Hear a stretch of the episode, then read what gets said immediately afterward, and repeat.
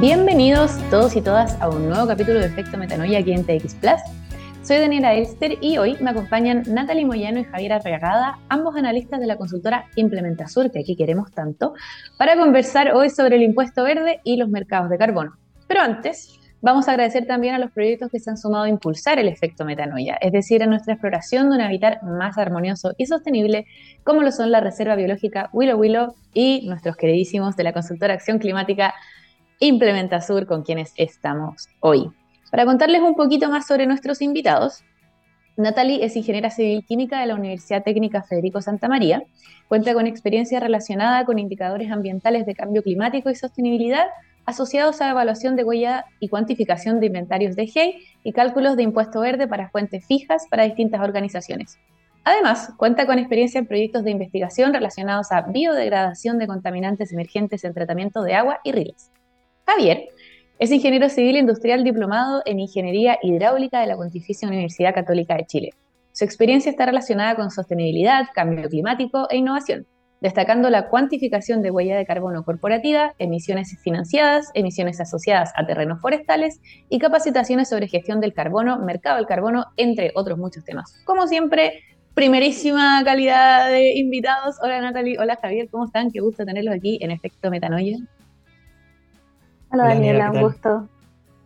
Qué bueno, siempre con ustedes un programa muy informativo, cargado de conocimiento, así que papel y lápiz lo que nos están escuchando porque de aquí se aprende siempre un montón.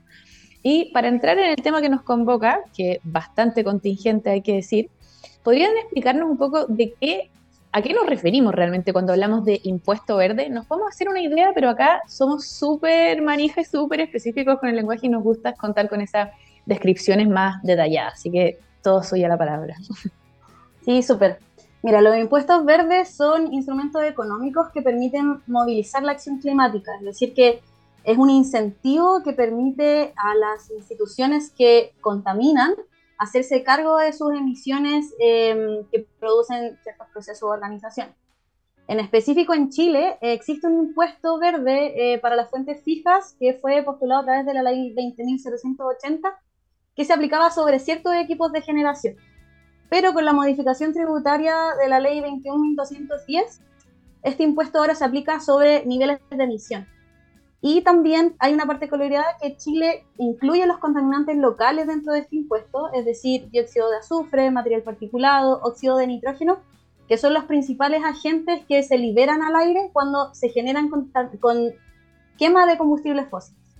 Y además también eh, se aplica un impuesto sobre el dióxido de carbono que todos sabemos que es el contaminante global que ya se habla en todas partes. Estos agentes que nos nombras, que es, es raro que no lo, que los incluyan, es como un caso excepcional en Chile que los incluyan. Eh, Chile tomó la motivación de incluirlos debido a que eh, hay zonas en Chile que, hay, que tienen mucha contaminación, producto de la combustión de, de estos combustibles. Entonces, en general en el mundo se habla de impuestos sobre el carbono, pero en Chile también se aplica este impuesto sobre contaminantes locales para poder producir eh, eh, reducciones de estos contaminantes para también beneficiar a la población local. ¿Y hace cuánto que existe en Chile el impuesto verde? En Chile, mira, fue en 2014 salió la, 20, la ley 20.780 y en 2017 ya se instauró el, el impuesto como tal. Eh, y el próximo año ya empieza a regir esta modificación a la ley que, la, que aplica el impuesto sobre emisiones. Súper importante entonces estar al día con esto y ahí también preguntarle entonces cómo funcionan realmente los mercados de carbono. Ya, bueno, eh, primero los mercados de carbono, entender que son un sistema de comercio en los que se pueden vender o comprar créditos de carbono. Y ahí surge el tiro la pregunta como ¿qué es un crédito de carbono? es un crédito comercializable que equivale a una tonelada de CO2 o a la cantidad de algún otro gas de efecto invernadero que se puede reducir, secuestrar o evitar a través de algún proyecto. Esto, estos mercados eh, surgen con la, necesidad de los países y también de diferentes organizaciones de reducir las emisiones para cumplir con diferentes objetivos y también con la necesidad de acelerar esta transición tecnológica hacia, hacia, hacia una economía baja en carbono. Eh, para esto hay diferentes instrumentos que permiten esta comercialización los que principalmente se transan en, dos tipos de mercados, que es el mercado regulario, el mercado regulado y también el mercado voluntario. Em, el primero, hay un pequeño contexto que surge con el objetivo de, cumplir eh, las metas que pueden tener los diferentes países y los sectores, y también este mercado voluntario en que cualquier organización, cualquier empresa eh, puede participar para compensar sus emisiones. Entonces ahí como en términos como bien, bien concretos, si es que yo tengo un proyecto de, reforestación, por ejemplo, con, con, especies nativas, voy a estar evitando una cierta cantidad de emisiones. Y si es que este proyecto cumple con una serie em, de condiciones y características, yo podría vender esta, esta reducción de emisiones a alguna organización en particular. Es como bien, bien, bien en general. Bien, pero sirve para entrar en contexto, ¿no? Como de lo que estamos hablando. Ya lo explicábamos también un poco en alguno, hemos tocado el tema así por aquí por allá, porque sale cada vez que hablamos, claro, de emisiones, de contaminación, de cambio climático, un tema que, que está 100% relacionado. Y Natalia hablaba también de que el, cómo está el impuesto en Chile, pero me causa curiosidad si sabes cómo está a nivel internacional, si es como común que exista este impuesto verde o todavía es algo medio extraño. Mira, en general se aplican impuestos sobre el carbono. Eh, de hecho, el Banco Mundial eh, entregó hace un tiempo un mapa donde muestra en qué, en qué estado está cada país, si se están desarrollando los impuestos, si se están implementando sistemas de compensación, porque por ejemplo en Chile este impuesto va de la mano con un sistema que va a permitir que los eh, que están afecto impuestos, las fuentes que están afecto impuestos, puedan compensar esas emisiones a través de proyectos que también se pueden transar en mercados del carbono como explicó Javier. Vale, y ahí también, eh, quizás tú misma puedes contestar, ¿qué beneficios hay para la población implementar este impuesto y el sistema de compensación que viene asociado? Sí, mira, el principal, eh, uno de los principales beneficios es que primero se migró desde un impuesto más recaudativo que se aplicaba sobre tecnologías a un impuesto más ambiental que se aplica directamente a las emisiones que tienen ciertas organizaciones. Entonces, al, aplicarse sobre emisiones, hay empresas que antes no estaban a este impuesto que hoy día sí lo van a estar y se van a tener que ser responsables de sus emisiones. Y esto, como comentaba, va de la mano con un sistema de compensaciones que también va a entrar en vigencia con todo este nuevo cambio en el 2023, donde las organizaciones van a tener un incentivo para desarrollar proyectos de mitigación y adaptación que puedan ser beneficiosos para la población, por ejemplo, de, reducir contaminantes locales, eh, de mm, proponer proyectos con soluciones basadas en la naturaleza, que además de, de por ejemplo, eh, generar una, una menor contaminación, también eh, conlleva un beneficio para la biodiversidad nativa del país. Buenísimo, pero igual ahí em, creo que se, van a ir abriendo más y más posibilidades esto del beneficio para la población, como que creo que sigue siendo un poco intangible ver esto en qué significa, porque también lo, lo mencionábamos en otros programas, que mm, la contaminación, sobre todo por emisión de carbono, no la ves, ¿no? Claro. Entonces, como que está bueno si se implementan otras cosas, como decías tú, de soluciones basadas en la naturaleza, ir viendo y quizás sí vamos viendo cómo se puede regenerar la biodiversidad o cosas así en que sea más tangible, pero todo este tema de repente pasa un poco eso, de que es un poco invisible, ¿no? Un poco intangible, un poco etéreo. Y ahí también, como Javi decía antes, el mercado de carbono en una parte estaba para poder em, ver el tema de cómo van cada uno con, sus compromisos de, de emisiones Mm, y, realmente te quiero preguntar ahí, ¿cómo se puede garantizar que un crédito de carbono está reduciendo las emisiones que alguien, un país compromete o una empresa compromete? Sí, bueno, existen, eh, para esto existen diferentes registros internacionales que permiten inscribir eh, los proyectos que cumplan ciertas características. Eh, como para entrar en, temas tan técnicos, en general los proyectos tienen que ser como que se puedan medir, que se puedan verificar, que se pueda garantizar que van a seguir estando eh, ahí de acá en un futuro, que sea con una línea, con una línea base, es decir, como con la, primera situación que se mide, que sea realista, que sea creíble. Em, y un concepto súper interesante, súper importante que tienen que cumplir estos proyectos es que sean adicionales, que esto significa que si es que no existe el proyecto, no se estarían realizando estas actividades de reducción o de secuestro de CO2. Por ejemplo, si es que yo tengo un proyecto de conservación en una zona muy, muy, muy remota, con, con poco riesgo asociado y que tenga muy un difícil acceso, si yo estoy conservando esta, este territorio, probablemente no sea adicional, porque si yo lo estoy conservando no, quizá eh, no va a ser una diferencia. En cambio, si yo realizo una, una reforestación en un terreno sin vegetación, sin vegetación, por ejemplo, ahí sí estaría siendo adicional, porque sin el proyecto que estaría desarrollando, tendría el terreno sin nada y si lo, si lo aplico se estaría teniendo un bosque de acá a futuro. Entonces, eso sería un poco lo que hablas de, adicional, como el nivel de impacto que tenga ese proyecto. Em, sí, el proyecto al final tiene que, como decíamos, garantizar de que si es que lo que yo estoy haciendo con el proyecto va a generar realmente un cambio. Si es que no se garantiza un cambio, el proyecto no es adicional y por lo tanto no estaría cumpliendo con ciertas características y ahí yo no lo podría registrar en estos, eh, como en estos registros internacionales, tales como Berra, Gold Standard, que son como los registros eh, internacionales más importantes que, que están en, ahora a nivel internacional. ¿Y son eso, ellos mismos los que hacen como el análisis de eso? Como me imagino, también me pasa un poco el detrás, como el proceso, en entregar este proyecto y quién realmente, o bajo qué criterio, es como, sí, este sí es adicional, no, este no, como quién lo ve, quién se hace cargo, quién puede ver que, se garantice realmente que sea una reducción de emisiones. Sí, bueno, en, esto, en estos registros que son eh, como registros súper serios y, súper eh, respaldados, ellos tienen diferentes metodologías dependiendo para los diferentes tipos de proyectos. Es decir, hay una, hay, va a haber una medición diferente si es que yo estoy hablando de un proyecto de residuos, si es que estoy hablando de un proyecto de reforestación, si estoy hablando de un proyecto de conservación. Cada uno de estos tipos de proyectos tiene una metodología en particular y esta metodología dice específicamente cómo se debe medir, eh, cada cuánto tiempo, qué cosas, eh, qué parámetros se tienen que considerar, cómo se tienen que considerar, por ejemplo, las comunidades, diferentes, diferentes cosas. Entonces, eso es súper específico dependiendo de cada tipo de proyecto. Pero en general esto tiene que estar súper, súper respaldado.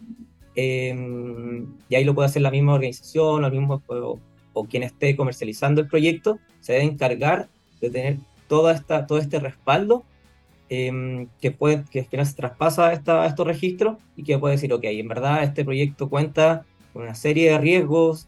Están, por ejemplo, extrayendo leña ilegal, los últimos 20 años, como se pueden ver en imágenes satelitales, por ejemplo, eh, y de aquí en adelante se, también se empiezan a, hacer ciertas evaluaciones cada cierto tiempo que garanticen eh, que el proyecto está cumpliendo con lo que plantea al principio.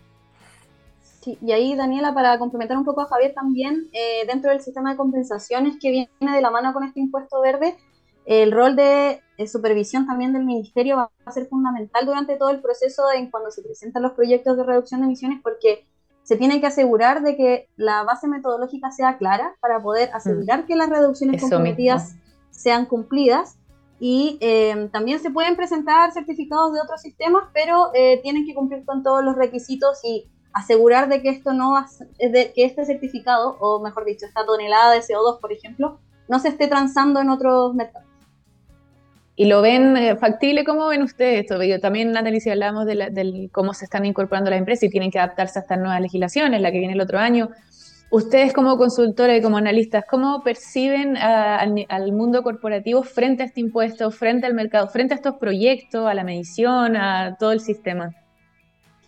Mira, eh, el impuesto como tal eh, no es nuevo, pero sí el cambio que se va a presentar desde 2023 sí puede significar que ante empresas que no pagan impuestos hoy día sí lo paguen. Entonces, eh, nosotros vemos que las empresas tienen una, un incentivo también para empezar a, hacerse cargo de sus emisiones y ah, para poder empezar a, a, entender por qué se postula este impuesto también y que también van a tener la opción de compensar emisiones. O sea, van a poder pagar el impuesto, pero también van a poder compensar parte de sus emisiones, asegurando que eh, también van a ser parte de la acción climática. Sí, y ahí, bueno, sumarme, un poquito ahí también que cada vez se está viendo eh, más interés por parte de las empresas de ser parte de estos proyectos, de, de, empezar a adelantarse un poco y que no los pille así como que de repente tengan que pasar de 0 a 100. Eh, y también volviendo un poquito atrás con los temas que tocan eh, al principio, también están buscando, por ejemplo, en temas de si que se transa en el mercado en el mercado voluntario, buscar proyectos que aparte de de reducir las emisiones de, CO2 también tengan otros beneficios asociados, cosa que también puedan haber eh, beneficios sociales, beneficios ecosistémicos y que poder agregar otras cosas, por ejemplo, a un proyecto de conservación. Es diferente tener un proyecto de conservación donde nadie pueda entrar a tener un sendero donde puedan haber temas de educación, eh, de educación, pueden haber talleres, pueden haber capacitaciones para el resto de la comunidad y se pueda establecer finalmente un lazo entre estos proyectos y también la comunidad en la que está inmerso. O sea, también cada vez están más preocupados de esto y que no sea, sea solamente un tema como, oh, ok, solamente emisiones y nada más. Y lo ven así, como que hay más proyectos integrales, que a mí me parece, ojalá todo vaya así, un poquito también a regenerar, ¿no? A tratar de reconstruir un poco y no solamente querer ser neutro, de, ok, no vamos a hacer daño, sino también de querer un poco más allá. ¿Ven que eso está pasando a nivel de sus proyectos con, o los clientes que tienen la consultora? Como, ¿Creen que hay una tendencia hacia estos proyectos más integrales?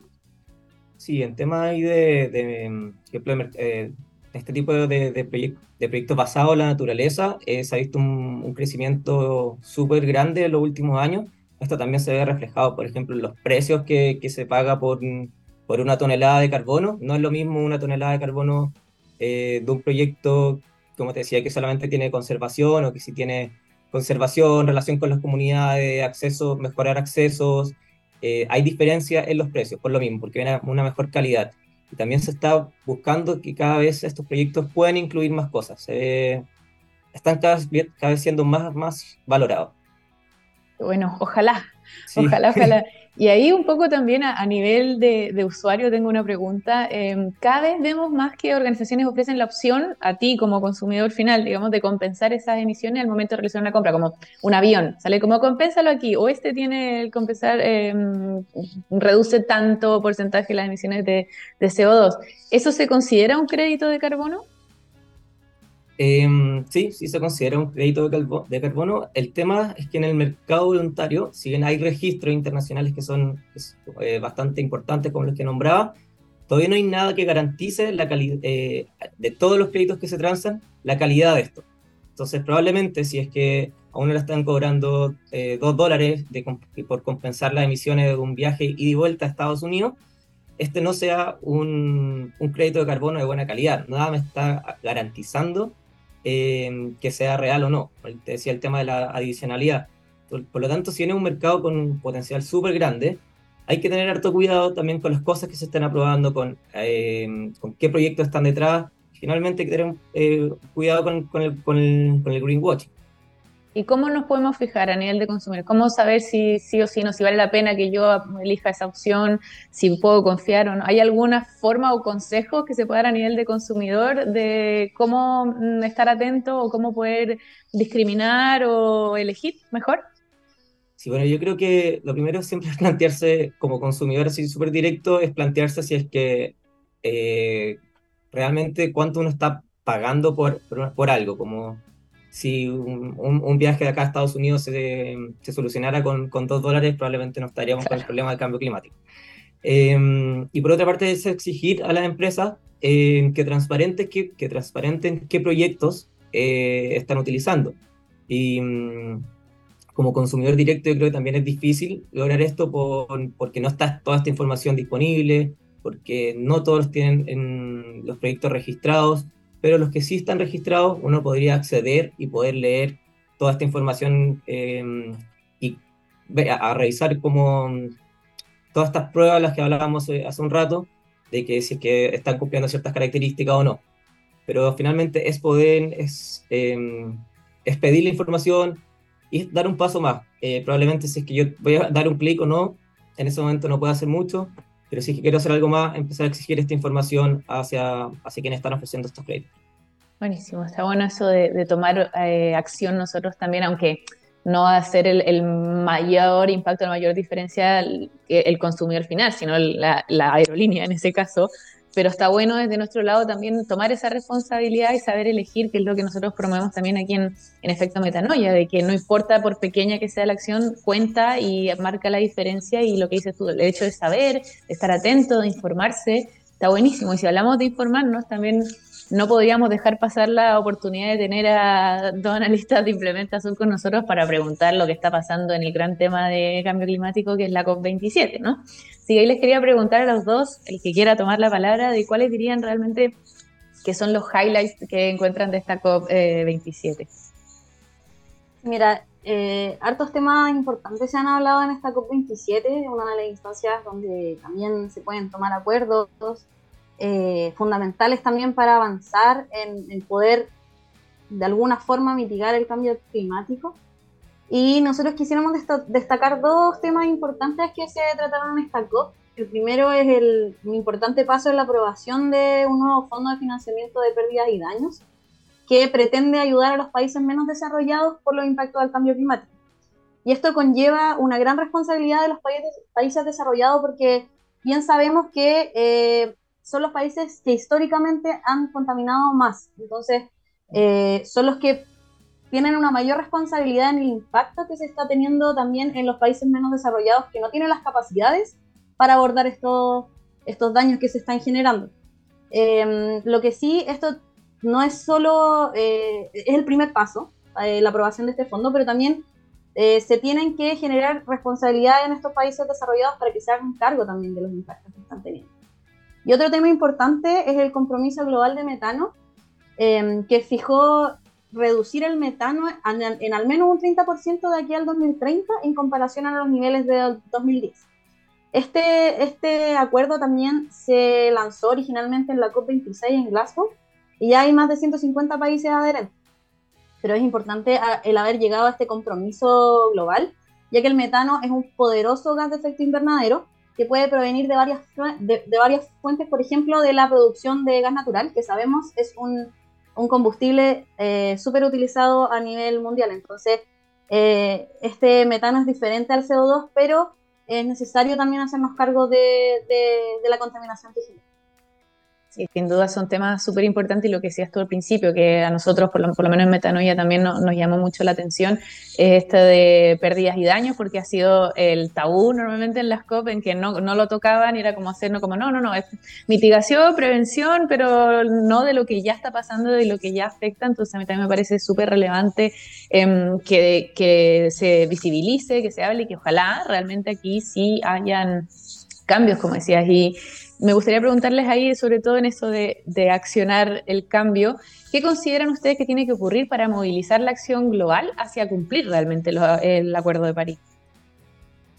Em, bueno, yo creo que finalmente se deben, se deben llevar a cabo compromisos eh, nacionales más concretos y también más ambiciosos por parte, como decía Nati, eh, estos, los países desarrollados, que finalmente son los que más impactan a nivel de, a nivel de contaminación, ¿cierto?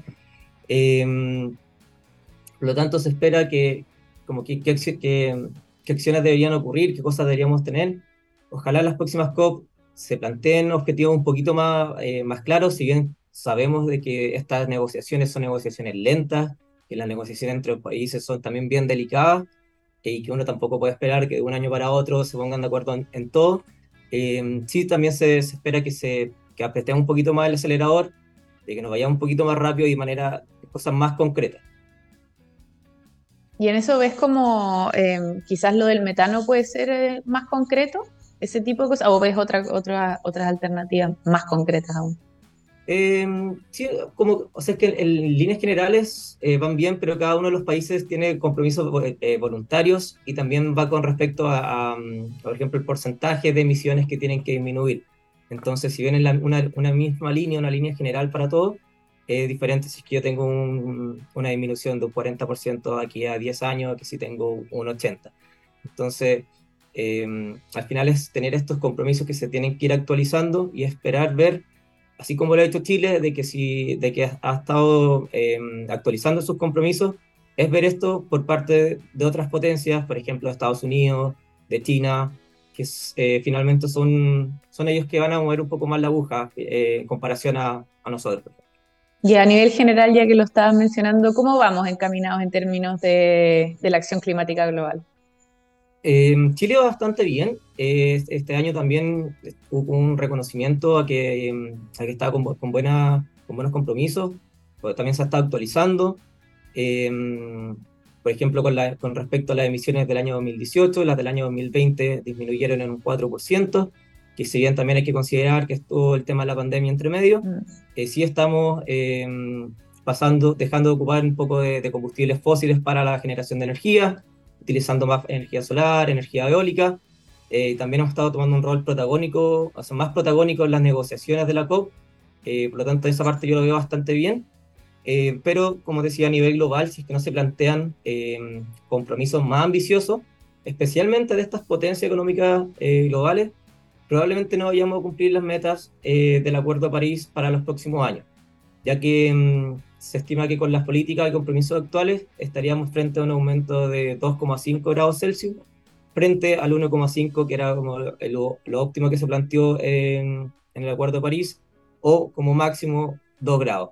Y esta diferencia de 0,5 o 1 grado quizás puede sonar poco, pero, es mucho. global sí, es, es, bastante, bastante relevante. Sí, tenemos que hacer todo para lograrlo y también lo decíamos, no solo a nivel país, también a nivel corporativo, creo que ahí hay un gran em, potencial para impulsar esa acción y por eso también creo que estamos hoy hablando de temas como el impuesto verde o el mercado del carbono, que es involucrar a todo el mundo independiente del sector, sino de unirse a este carro de Em, tratar de llegar a esa meta del 1,5, de no pasarnos de eso, que realmente al que le interese también puede meterse a los informes de, del IPCC y un montón de información de cuáles serían los escenarios respecto de las distintas temperaturas. ¿no? Entonces, me parece importante ir entendiendo em, cómo se va a mover esto, porque como decía Natalia al principio, está cambiando. Y ahí también me quedó la duda que lo que se implementa el próximo año de respecto al impuesto verde, ¿qué es específicamente?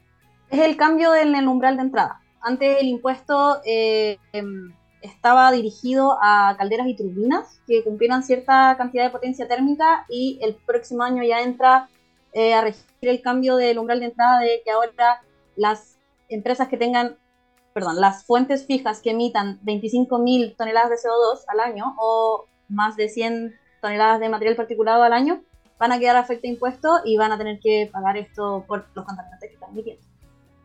¿Cómo puede, no sé, una empresa o persona natural que quiera saber más, dónde puede enterarse de esto, de cómo va ese impuesto verde o cómo se mueve el mercado de carbono? Como, ¿En qué parte existe el acceso a esa información? Mira, sobre el impuesto verde está la, la ley 20.780, que es en su artículo 8, donde se eh, propone, donde se habla del impuesto verde, y la modificación a este impuesto es la ley 21.210, en su artículo 16, donde aclara un poco eh, cuáles son los umbrales de entrada y también eh, el Ministerio y la Superintendencia del Medio Ambiente también tienen documentos eh, de guías metodológicas de estimación de emisiones eh, y de cómo funcionaba antes, por ejemplo, la, la, declaración de emisiones. Entonces, a través de, esos portales del Ministerio, la Superintendencia del Medio Ambiente, también se pueden ir enterando de cómo va a funcionar esto. Y si hay alguna empresa que quiera empezar a, ver qué posibilidades tiene o cómo se podría implementar el tema o meterse en los mercados bueno, Implementa Sur podría tomarlo y ayudar en ese tema también de cómo procesar esa información y quizá activar ese, ese cambio.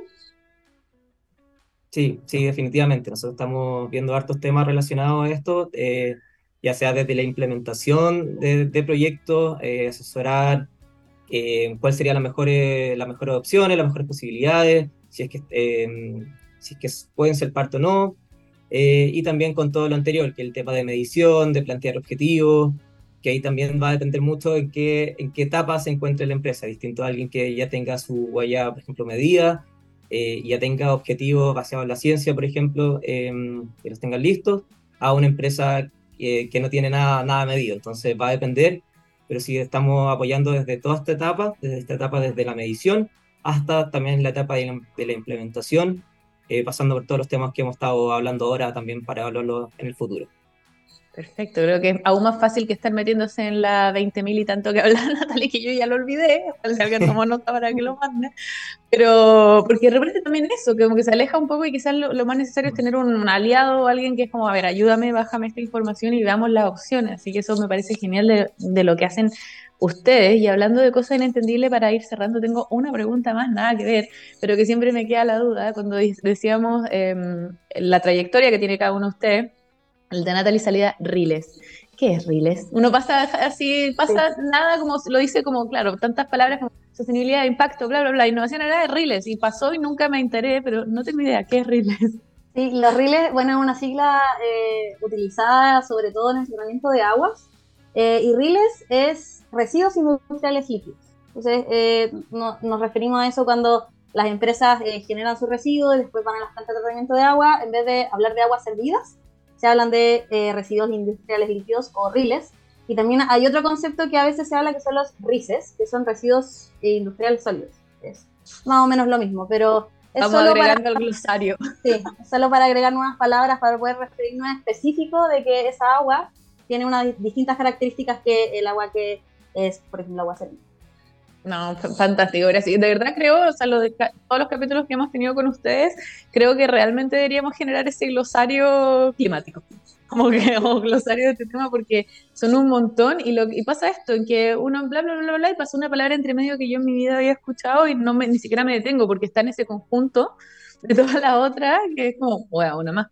Pero ahora está bueno también, estoy más atenta quizá también para, para que todos los que nos están escuchando eh, en efecto metanoia también estén empoderados del conocimiento y puedan, lo que decía Javier, tomar decisiones informados y conscientes. Así que muchas gracias chicos, muchas gracias Natalie, Javier, ha sido como siempre un placer, espero que también lo hayan disfrutado.